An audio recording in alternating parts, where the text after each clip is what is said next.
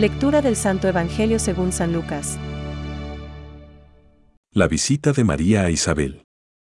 En aquellos días, María partió y fue sin demora a un pueblo de la montaña de Judá. Entró en la casa de Zacarías y saludó a Isabel. Apenas ésta oyó el saludo de María, el niño saltó de alegría en su seno, e Isabel, llena del Espíritu Santo, exclamó, Tú eres bendita entre todas las mujeres y bendito es el fruto de tu vientre. ¿Quién soy yo, para que la madre de mi Señor venga a visitarme? Apenas oí tu saludo, el niño saltó de alegría en mi seno.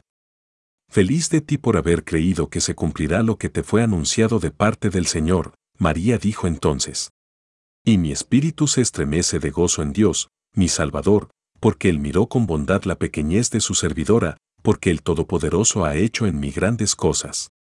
Su nombre es santo, su misericordia se extiende de generación en generación sobre aquellos que lo temen, desplegó la fuerza de su brazo, dispersó a los soberbios de corazón, derribó a los poderosos de su trono y elevó a los humildes, colmó de bienes a los hambrientos y despidió a los ricos con las manos vacías, socorrió a Israel, su servidor. Acordándose de su misericordia, como lo había prometido a nuestros padres, en favor de Abraham y de su descendencia para siempre, María permaneció con Isabel.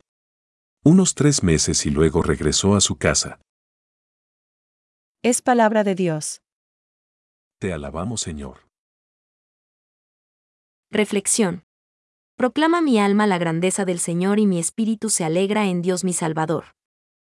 Hoy celebramos la solemnidad de la Asunción de Santa María en cuerpo y alma a los cielos. Hoy, dice San Bernardo, sube al cielo la Virgen llena de gloria, y colma de gozo a los ciudadanos celestes. Y añadirá estas preciosas palabras. ¿Qué regalo más hermoso envía hoy nuestra tierra al cielo? Con este gesto maravilloso de amistad, que es dar y recibir, se funden lo humano y lo divino, lo terreno y lo celeste, lo humilde y lo sublime. El fruto más granado de la tierra está allí, de donde proceden los mejores regalos y los dones de más valor. Encumbrada a las alturas, la Virgen Santa prodigará sus dones a los hombres. El primer don que te prodiga es la palabra, que ella supo guardar con tanta fidelidad en el corazón, y hacerla fructificar desde su profundo silencio acogedor. Con esta palabra en su espacio interior, engendrando la vida para los hombres en su vientre, se levantó María y se fue con prontitud a la región montañosa, a una ciudad de Judá. Entró en casa de Zacarías y saludó a Isabel. Lucas 1,39-40. La presencia de María expande la alegría. Apenas llegó a mis oídos la voz de tu saludo, saltó de gozo el niño en mi seno. Lucas 1,44, exclama Isabel. Sobre todo, nos hace el don de su alabanza, su misma alegría hecha canto, su magnífica. Proclama mi alma la grandeza del Señor y mi espíritu se alegra en Dios mi Salvador. Lucas 1,46-47. ¿Qué regalo más hermoso nos devuelve hoy el cielo con el canto de María, hecho palabra de Dios? En este canto hallamos los indicios para aprender cómo se funden lo humano y lo divino, lo terreno y lo celeste, y llegar a responder como ella al regalo que nos hace Dios en su Hijo a través de su Santa Madre.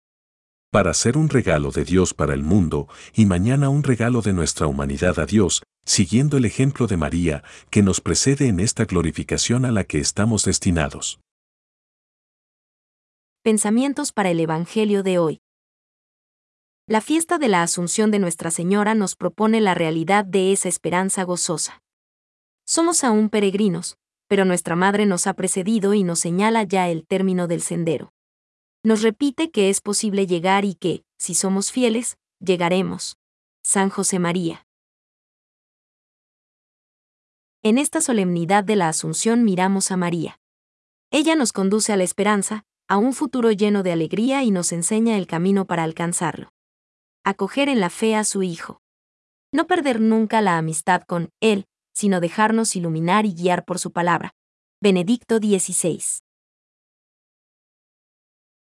La Santísima Virgen María, cumplido el curso de su vida terrena, fue llevada en cuerpo y alma a la gloria del cielo, en donde ella participa ya en la gloria de la resurrección de su Hijo, anticipando la resurrección de todos los miembros de su cuerpo. Catecismo de la Iglesia Católica, Número 974.